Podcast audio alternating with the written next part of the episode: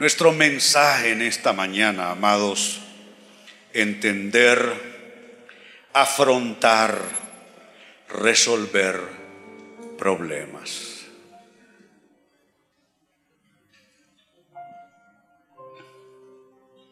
Entender, afrontar, resolver problemas.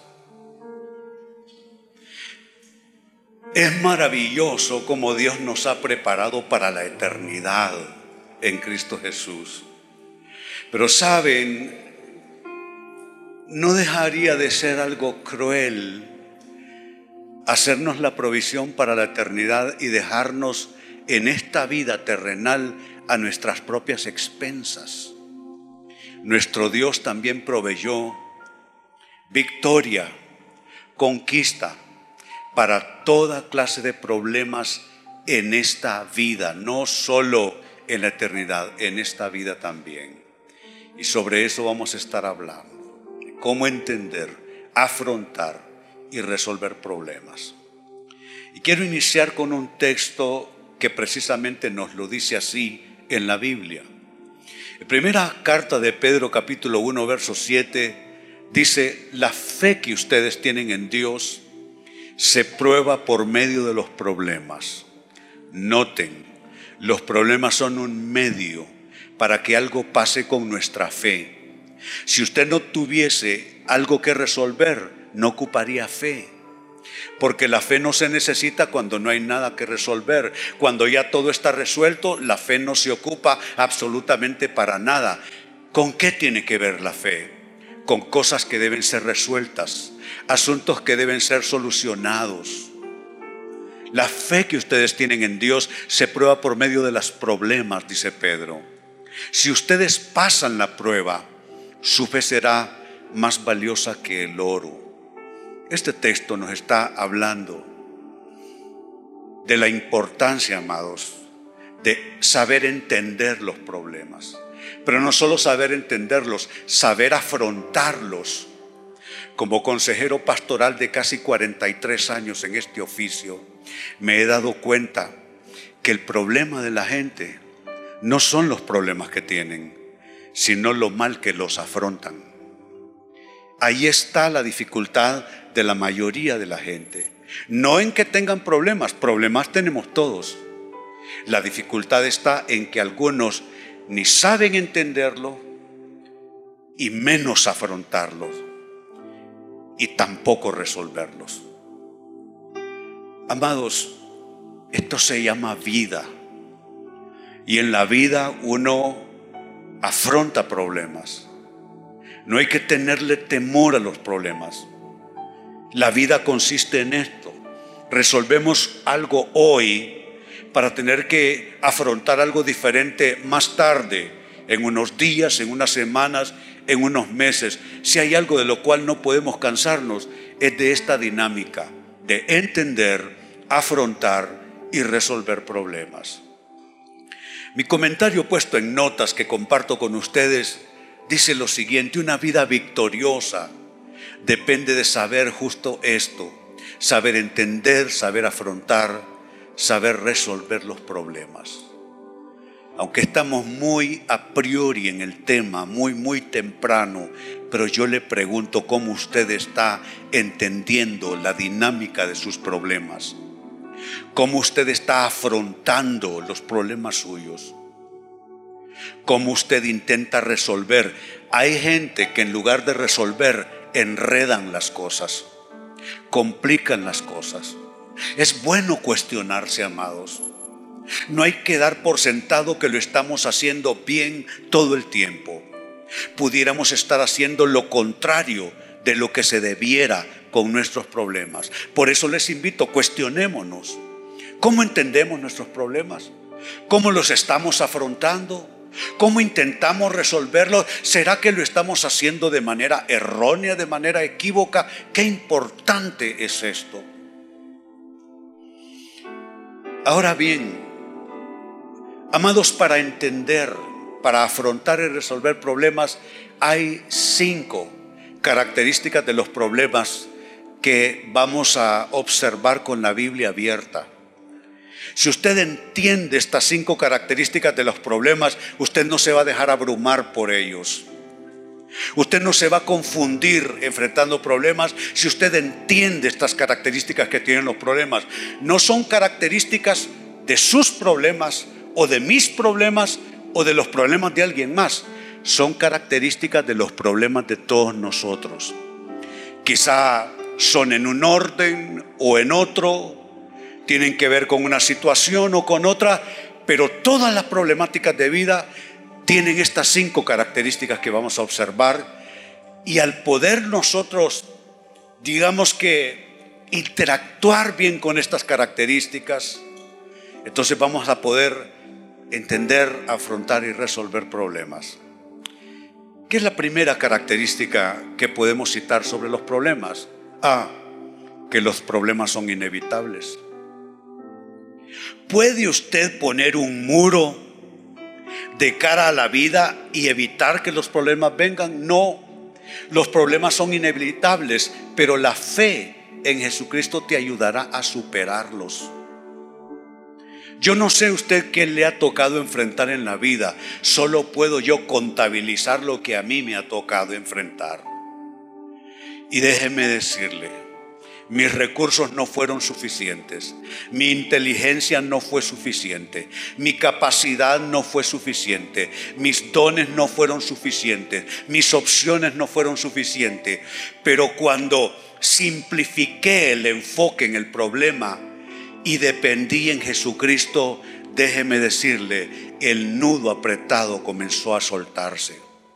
Esta parece ser una declaración demasiado simplista para algunos pero no es que sea una declaración simplista, es que la fe es sencilla, eso es todo. La fe no se complica, la fe no ocupa 20 pisos de argumentos, la fe no ocupa de un montón de análisis. La fe es sencilla, la fe es simple. Y cuando usted pone su fe en Jesucristo, entonces usted va a poder superar sus problemas.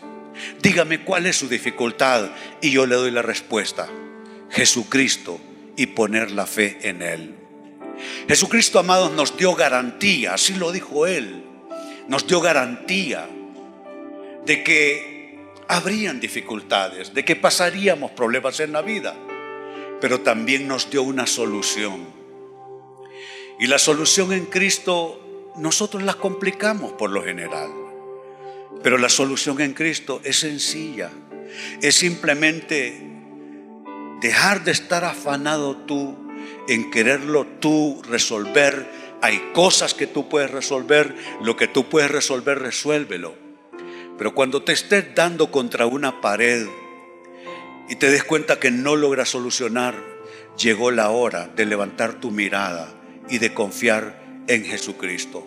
Mira cómo lo dijo él. En el Evangelio de Juan, capítulo 16, verso 36, 33 lo dijo de manera directa. Yo les he dicho estas cosas para que en mí, note, para que en mí, no es en la, la problemática en sí que usted va a hallar paz, es en Él. No es en las personas. Qué error proponernos que alguien actúe de determinada manera para que esa persona nos devuelva la paz. ¿Cómo hemos complicado la fe? Le damos tal poder a las personas y creemos que en, esas personas está nuestra dicha, nuestra paz. Pero mire lo que estamos leyendo. Estas cosas les he dicho para que en mí en paz.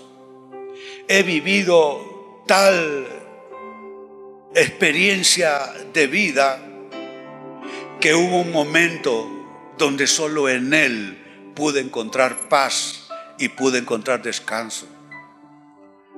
Para que en mí haya en paz, dice él. En este mundo, mire cómo lo dice, en este mundo afrontarán aflicciones, pero anímense, yo. Esa es la respuesta tuya. Yo he vencido al mundo. Por causa de Él tú serás vencedor. Por causa de Él tú serás conquistador problemas en todos los órdenes de la vida, matrimonios que están absolutamente arruinados, economías bajo maldición, maltrechas, relaciones aflictivas, incertidumbre frente a la vida, temores, lo que sea. Yo, dice Jesucristo, yo he vencido al mundo. Así es que en esta serie de características que tienen los problemas, lo primero que estamos diciendo, y esta es una base sencilla pero muy sólida, lo primero que estamos diciendo es que los problemas son inevitables, pero la fe en Jesucristo nos ayudará a superarlo. Aquí hay un joven, lo tengo casi enfrente mío. No, no lo identifico ante ustedes porque no, no resulta necesario. Este joven fue aconsejado mío, tenía problemas de orden psicológico muy fuertes, muy intrincados. Y probamos, hicimos todo lo que había que hacer, los distintos procedimientos, eh, las distintas maneras en la consejería pastoral. Y no se solucionaba. Y más bien lo miraba él más angustiado cada día. Bueno, ya no pude hacer nada más. Incluso le, lo remití a un colega mío en otro país y perdí contacto con él por una temporada. Lo volví a encontrar meses, muchos meses después, aquí mismo en la iglesia.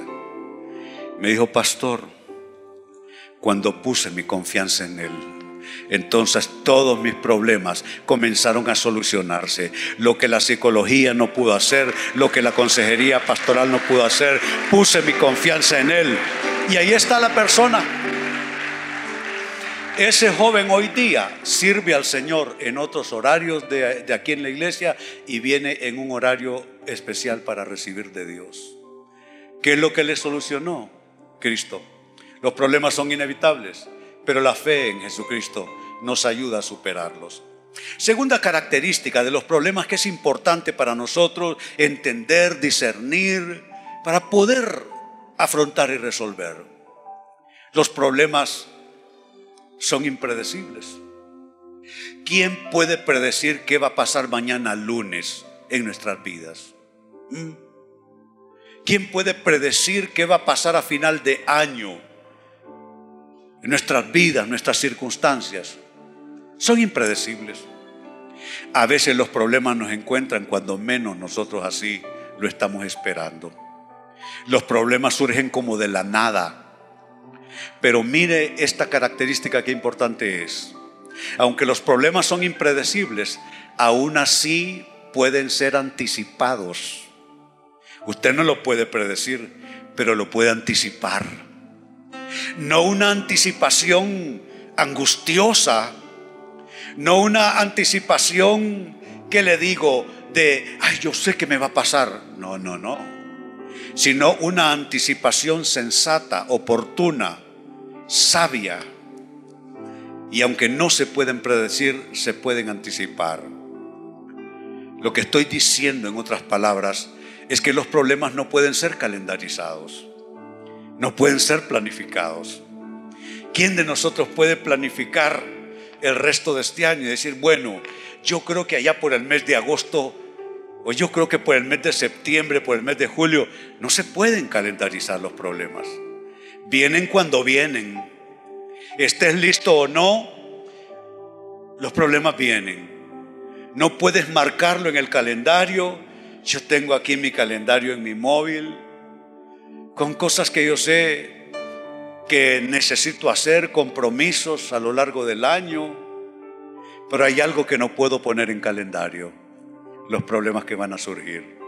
Eso no se pueden poner en calendario, eso no se puede planificar, pero sí se puede anticipar y eso es importante.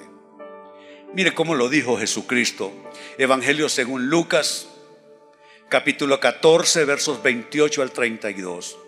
Dice él, supongamos que alguno de ustedes quiere construir una torre. ¿Acaso no se sienta primero a calcular el costo? No habla de, de, planificar aquello, pero sí de calcular y de anticipar qué, costos en la vida. ¿Qué costos tendrá educar a sus hijos? Sacarlos de la escuela, la educación media, la universidad. Hay cosas que usted puede calcular.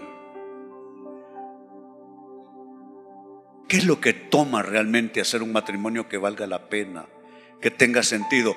Hay gente, si bien es cierto, no pudieron anticipar los problemas matrimoniales que les venían, sí pudieron anticiparlos y pudieron calcular aquellos momentos donde se saca chispa con la otra persona. Como dice el proverbista bíblico, hierro con hierro se aguza. La presión de cuando la mujer está embarazada y los niños están pequeños.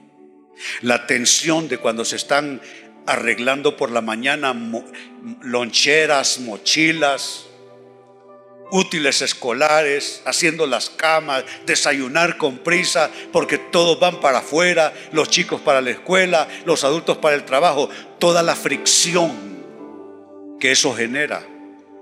Usted puede trabajar con eso, calcular eso, anticipar eso.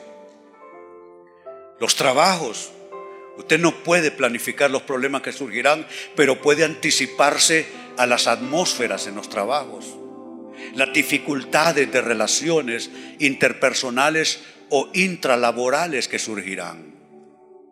De eso está hablando Jesucristo. Dice, supongamos que alguno de ustedes quiere construir una torre. ¿Acaso no se sienta primero? Note, primero es una acción anticipada. ¿Acaso no se sienta primero a calcular el costo para ver si tiene suficiente? Me gusta esa frase ver si tiene suficiente. Pregunto, ¿tiene usted suficiente para ese niño que le acompaña, que es parte de su vida, de su historia?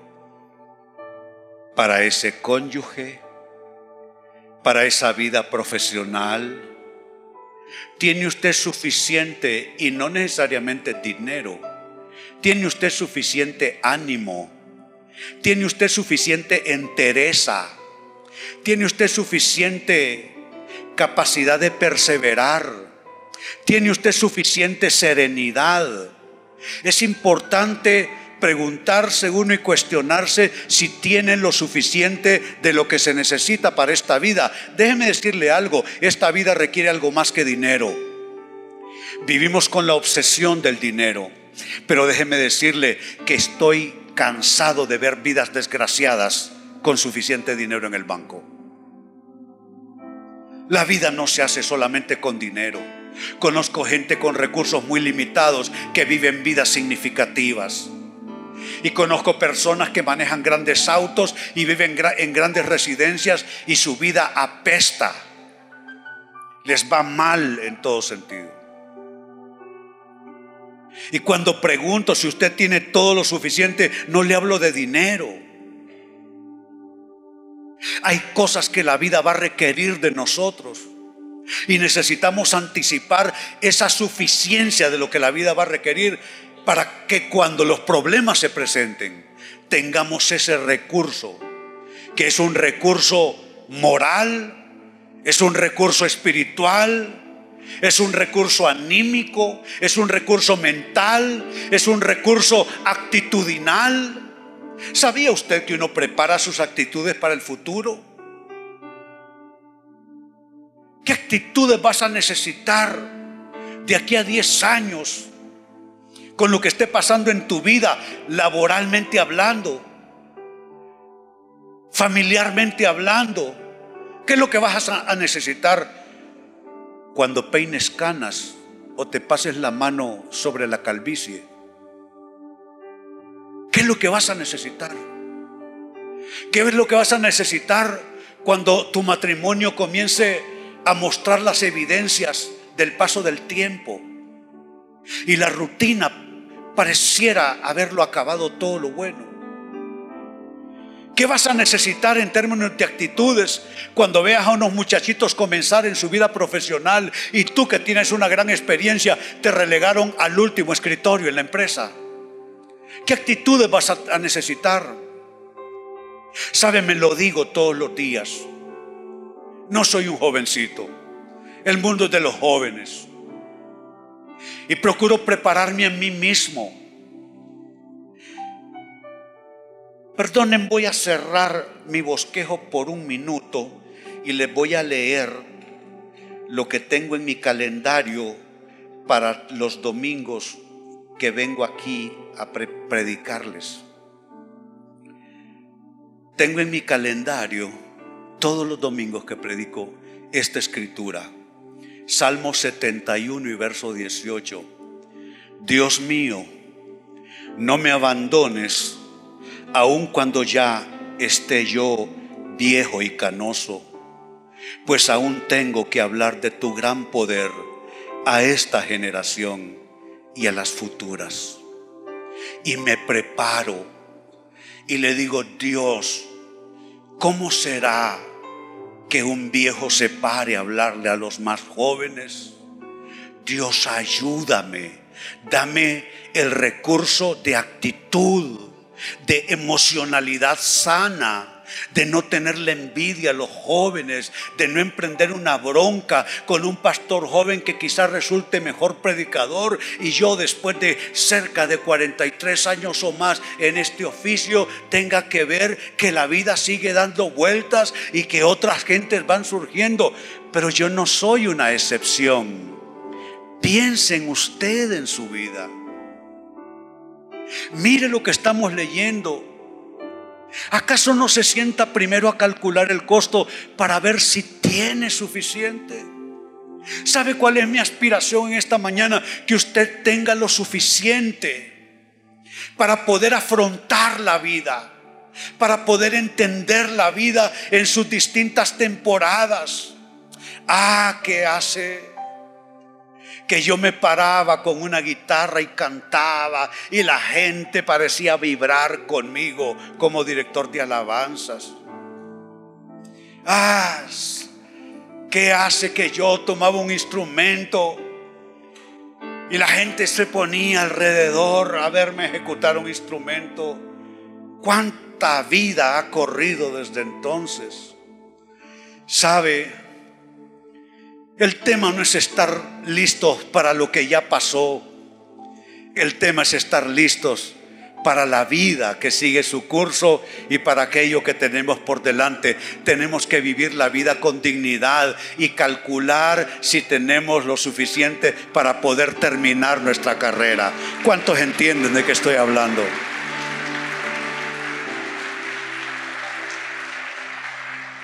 Dice el verso 29, si echa los cimientos y no puede terminarla, todos los que la vean comenzarán a burlarse de él. Sigue diciendo el texto. O supongamos que un rey está a punto de ir a la guerra contra otro rey. ¿Acaso no se sienta primero a calcular si con 10 mil hombres puede enfrentarse al que viene contra él con 20 mil? Así es la vida. Tú esperas la vida con, con 10 mil hombres en tu ejército personal, tu ejército interior, tu ejército espiritual y moral, y sucede que la vida te sale con 20 mil dificultades. ¿Qué vas a hacer? Él habla de calcular.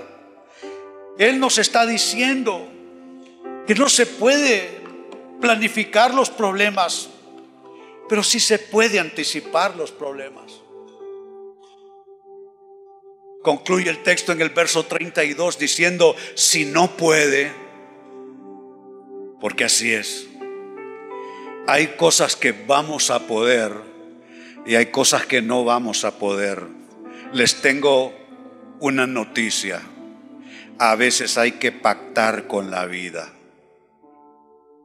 A veces hay que llegar a un acuerdo con la vida. Les digo esto, con la vida uno no pleitea con la vida uno se amista. Los problemas no se resuelven forcejeando con la vida. En un pugilato con la vida, los problemas se resuelven amistándose con ellos.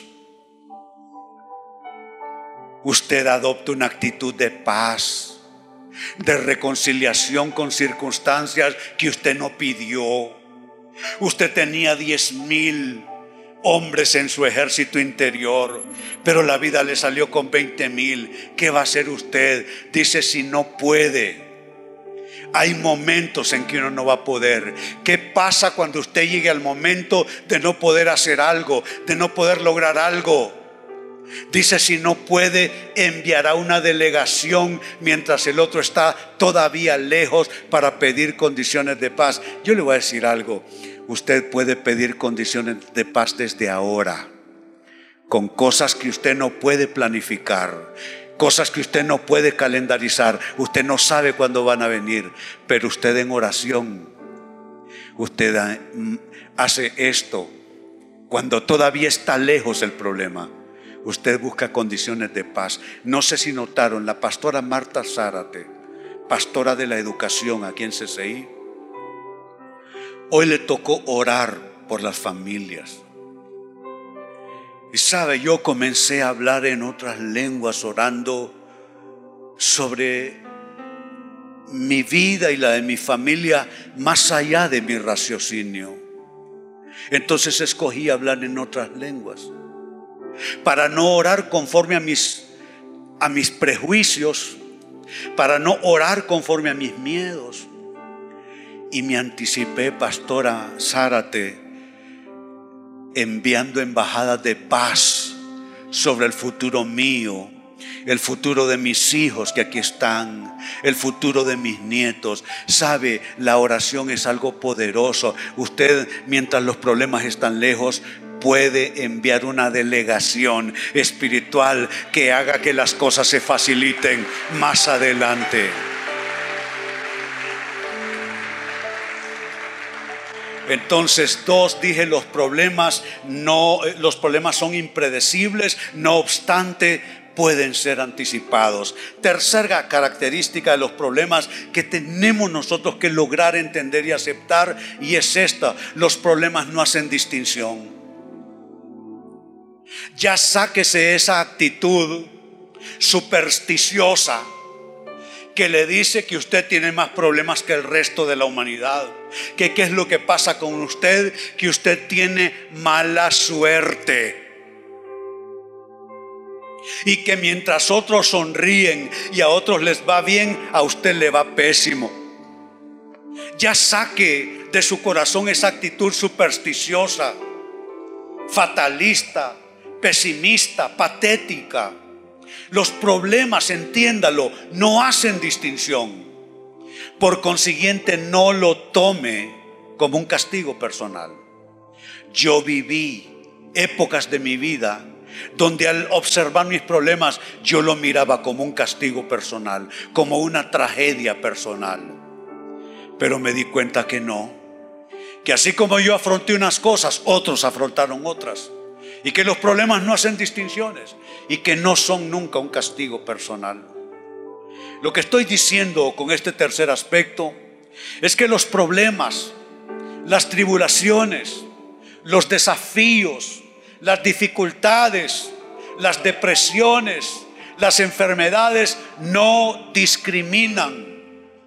Vienen sobre ricos y pobres y vienen sobre justos y pecadores. Ah, fácil sería que a los malos le viniera de todo y a los justos no les viniera nada de nada en cuanto a problemas. Pero no es así. Hay gente peor que usted, a la que en alguna etapa le va mejor que a usted, siendo usted mejor que esa persona. Porque los problemas no discriminan. Los problemas no escogen entre clases sociales, entre clases económicas, entre clases espirituales. Los problemas no, no seleccionan así a sus potenciales víctimas. Los problemas son, amados, como cuando está lloviendo, que llueve sobre justos y sobre injustos. Los problemas son como el sol, que salen sobre justos y sobre injustos. Ya deje de preguntarse entonces usted respecto a sus problemas de esta manera.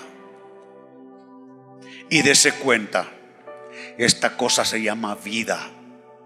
Y en esta cosa que se llama vida, los problemas vienen. No hacen diferencia, no hacen distinción. Y entonces al verlo de esa manera, abandonamos esa actitud, yo diría ese enfoque fanático de que por algunas razones misteriosas el problema le vino a usted. ¿Y qué hay con usted que el problema le vino a usted? ¿Sabe por qué el problema le vino a usted? Porque usted está viva, porque usted está vivo. Esta cosa se llama vida y los problemas no le piden permiso a nadie, simplemente van a venir, vienen sobre unos y sobre los otros y tenemos que verlo de esa manera y resistirnos a ver ningún problema como un castigo personal. Mire el texto que viene. Dice en Eclesiastés capítulo 9 y verso 11, me fijé que en esta vida la carrera no la ganan los más veloces, ni ganan la batalla los más valientes, que tampoco los sabios tienen que comer, ni los inteligentes abundan en dinero, ni los instruidos gozan de simpatía, sino que a todos les llegan buenos y malos tiempos. A todos. A usted le va a pasar potencialmente cosas buenas y cosas malas. Insisto, se llama vida. Y usted tiene que estar preparado para la vida. ¿Sabe que me da un poco de coraje y de bronca? Ver cristianos que andan Biblias en sus manos, que hacen oraciones a Dios, que le cantan alabanza y que frente a los problemas se confunden y se llenan de ideas erróneas. Los problemas son parte de la vida. Nunca serán un castigo personal. Le pasó a usted, le pasó a otros. Cuarta característica de los problemas, de los problemas que tenemos nosotros que saber entender para poder entender los problemas, afrontarlos y resolverlos. Y esto es muy bueno. Los problemas son temporales. Los problemas son temporales. Y no podemos ver la vida conforme a la, al momento que estemos viviendo, al problema que estemos afrontando. Hay quienes dicen, mi vida, mi vida no sirve, mi vida es un fracaso. ¿Y por qué generalizan? Por el problema que están viviendo en un momento determinado. Usted debe resistirse. Aunque el momento actual no sea el mejor suyo, no significa que eso va a ser así por el resto de su vida. Entonces los problemas son temporales y hay que mirarlos en una perspectiva más amplia. Lo que quiero decir con esto, amados, es que los problemas tienen fecha de expiración. En este mundo todo tiene fecha de expiración, todo. Solo Dios no tiene fecha de expiración. Solo la redención en Cristo no tiene fecha de expiración. De ahí todo. Usted como, como ser vivo, usted tiene fecha de expiración. El auto que maneja tiene fecha de expiración. La casa en que vive tiene fecha de expiración. El lindo trabajo que tiene tiene fecha de expiración. Un día le van a decir a usted hasta aquí no más y van a poner a otro. Todo en esta vida tiene fecha de expiración. Entonces veamos la vida más allá de los problemas. Cuando logré superar mis crisis, cuando logré superar mis tragedias, cuando me di cuenta que la vida era más extensa que el problema mismo. Entonces vi la vida con esperanza. Entonces no me dejé atrapar por el fatalismo, por el pesimismo, me di cuenta que habría un momento donde aquello pasaría como hay un momento en que la noche termina y el día se inicia. Como cuando hay un momento en que la tormenta se acaba y el día mejora. Hay que ver la vida más allá del momento del problema que estamos viviendo. En la segunda carta a los Corintios capítulo 4, verso 17, Pablo escribió lo siguiente, dijo él, pues nuestras dificultades actuales, nuestras dificultades qué? ¿Cuál es la palabra que usó? Actuales. Actual significa hoy, presente. Qué bueno que solo es por un tiempo. Nuestras dificultades actuales son pequeñas y no duran, no durarán por mucho tiempo. Sin embargo, nos producen una gloria que durará para siempre y que es de mucho más peso que las dificultades. Déjeme decírselo. Al final de la tribulación, usted estará bien. Usted estará seguro, usted estará segura. Le pregunto cuántas veces usted se dijo, si este problema no lo resuelvo este mes, entraré en una crisis, en una ingobernabilidad de vida, en un caos absoluto. ¿Y qué pasó? El problema no se resolvió. Pero mire, ahí está usted todavía. El problema no se resolvió, pero no acabó contigo. Te lo digo así, cara a cara, ojo a ojo. El problema no acabará contigo, porque tú estás viendo la vida más allá del problema que estás viviendo hoy, más allá del problema que estás viviendo en la actualidad. El problema no acabará contigo.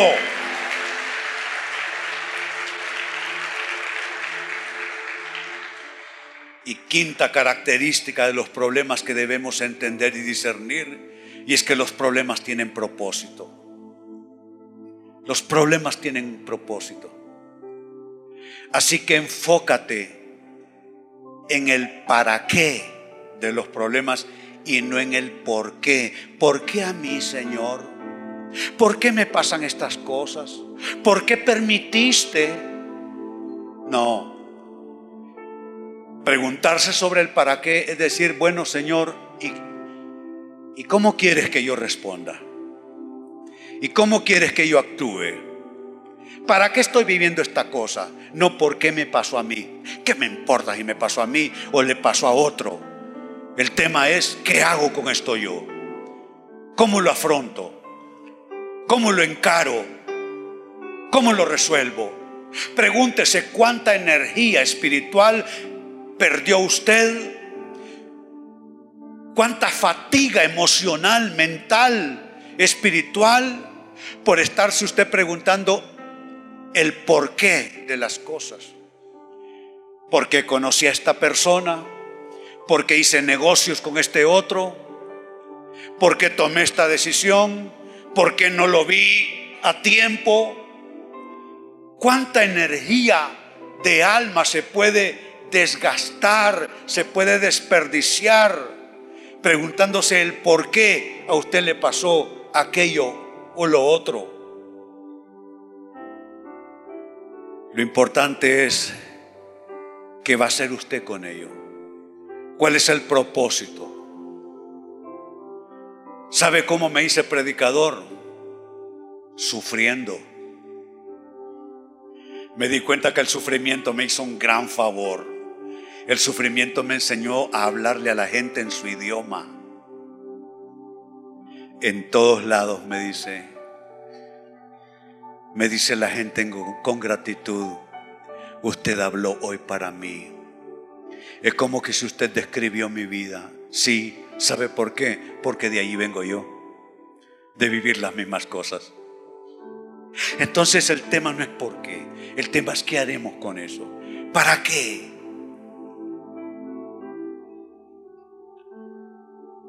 En vez de abrumarte, hermano, hermana, preguntándote el por qué, es decir, las causas. Quizás las causas nadie te las va a explicar nunca. Sobre las causas quizá nadie te va a responder de manera suficiente. Así es que en vez de abrumarte preguntándote el por qué, es decir, las causas, pregúntate qué te enseñan los problemas que eso significa propósito, propósito. Todo tiene un propósito. Hasta las cosas que yo quisiera haber arrancado del libro de mi vida, hasta eso tuvo un gran propósito. Tú no eres lo que eres si no hubieses pasado lo que pasaste. Y tú no tendrás la tremenda cosecha que te viene si no es porque pasaste bien el examen de la vida en aquellos problemas de hace seis años, aquellos problemas de hace diez años, aquellos problemas de hace quince años, te tengo una buena noticia.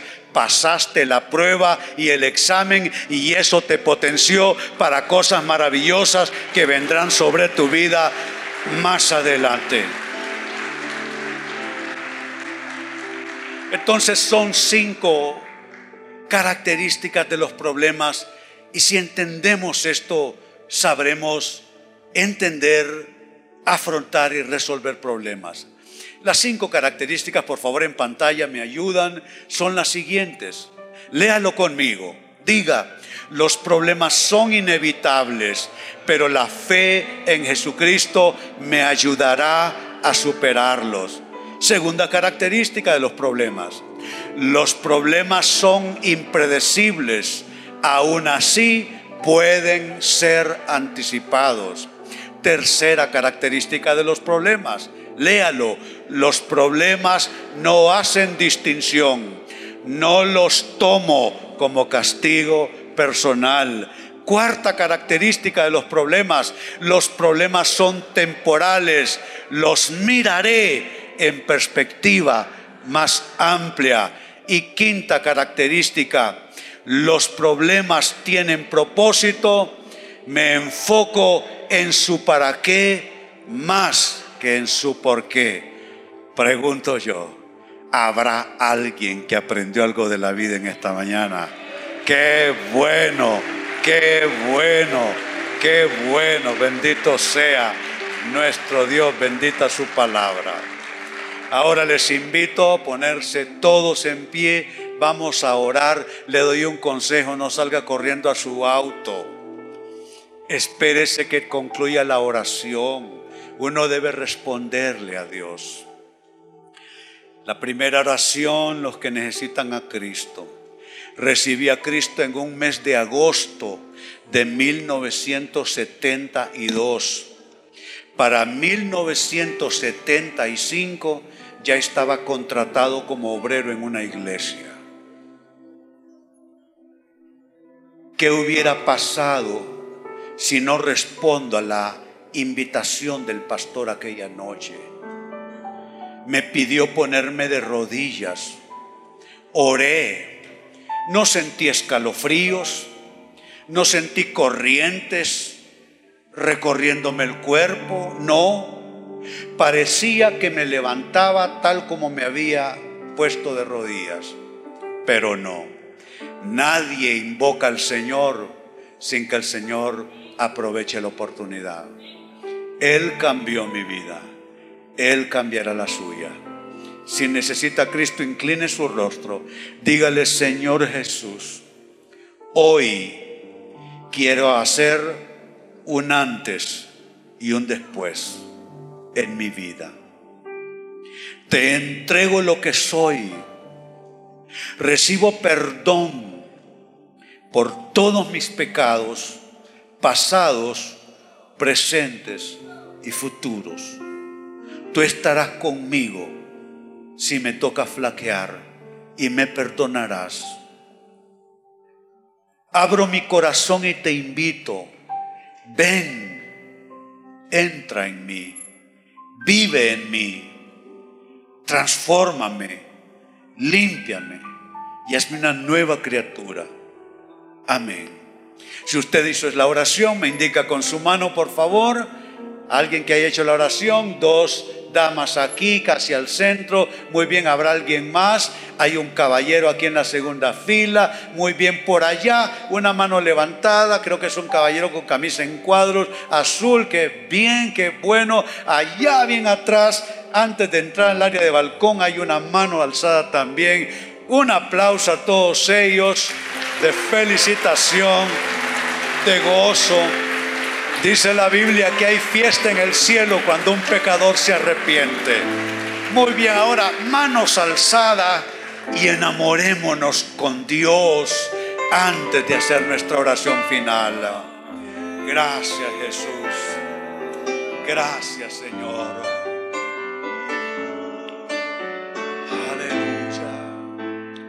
Con mis manos levantadas hacia el cielo.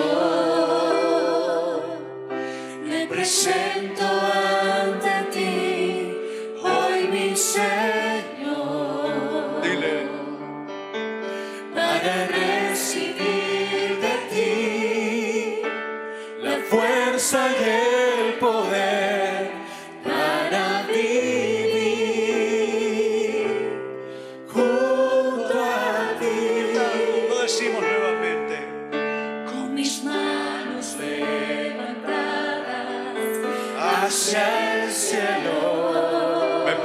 presento ante ti. presento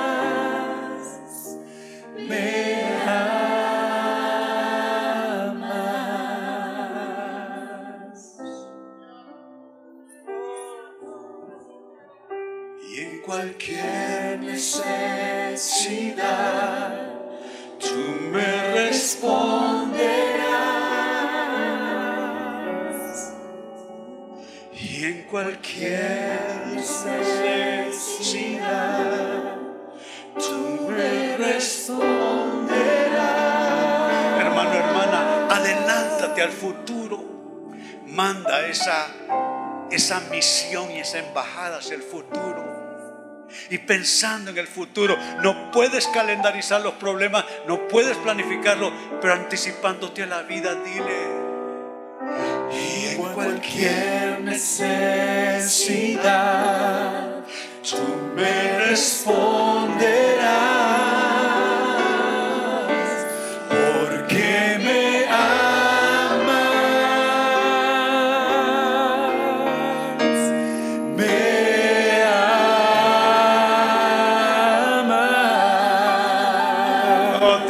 gloria aquel Oh. que estará contigo todos los días hasta el fin del mundo. Se acabarán gobiernos, se acabarán reinos, se acabarán modas, se acabarán cosas, pero Él permanecerá para siempre. Él está al lado nuestro. Padre, te damos gracias en esta mañana. Nos gozamos en ser posesión tuya, Señor. Nos gozamos que somos especial tesoro. Quizá hay personas que pasaron, que transitaron junto a nosotros en el camino de la vida y no supieron apreciar lo que nosotros somos. Somos especial tesoro para Dios, pero nos gozamos que aquel que sí tiene la calidad el poder, la autoridad para decidir el valor que tenemos nosotros. Él ha dicho que somos su especial tesoro. Me gozo en mi Dios, bendigo mi vida, hermano, hermana, bendigo tu vida, bendigo tus circunstancias, bendigo tu historia, bendigo tu familia, bendigo todo lo que vaya pasando. Y aunque tú no sabes ni siquiera lo que está a la vuelta de la esquina, el que sí conoce todas las cosas, Él te esperará, Él llegará antes que tú a esa circunstancia, Él será tu proveedor, Él será tu sanador, Él será tu protector, Él se adelanta, Él va más allá que nosotros, Él va delante de nosotros y Él estará esperándonos con su fidelidad. Y te tengo una gran noticia, tú estarás bien cuando cruces a la vuelta de la esquina en la vida, cuando pases aquella etapa del camino que hoy no puedes ver, que hoy no puedes decidir. Él estará allí a tu lado porque Él estará contigo todos los días y Él es el mismo ayer es el mismo hoy, es el mismo siempre. Así te bendigo, mi hermano y mi hermana, en el nombre del Padre y del Hijo y del Espíritu Santo. Decimos todos, amén, que así sea. Bendito el Señor.